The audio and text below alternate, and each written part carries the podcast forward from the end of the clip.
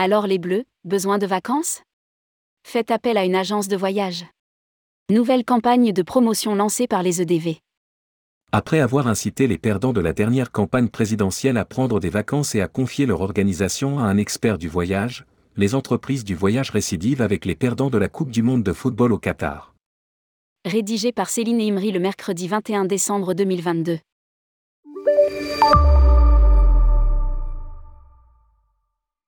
Les entreprises du voyage lancent une nouvelle campagne de promotion en surfant sur la Coupe du Monde de football. Après un mois de compétition et une finale pleine de rebondissements, la plus suivie de l'histoire du football, l'heure est désormais au repos pour les Bleus. Après avoir incité les perdants de la dernière campagne présidentielle à prendre des vacances et à confier leur organisation à un expert du voyage, les entreprises du voyage continuent de surfer sur l'actualité en invitant les joueurs des équipes de la Coupe du Monde à en faire autant. Cette nouvelle campagne a mis en scène des visuels permettant d'identifier directement le pays éliminé. Sa diffusion sur Facebook et Instagram a un objectif de notoriété et d'interaction indique un communiqué de presse.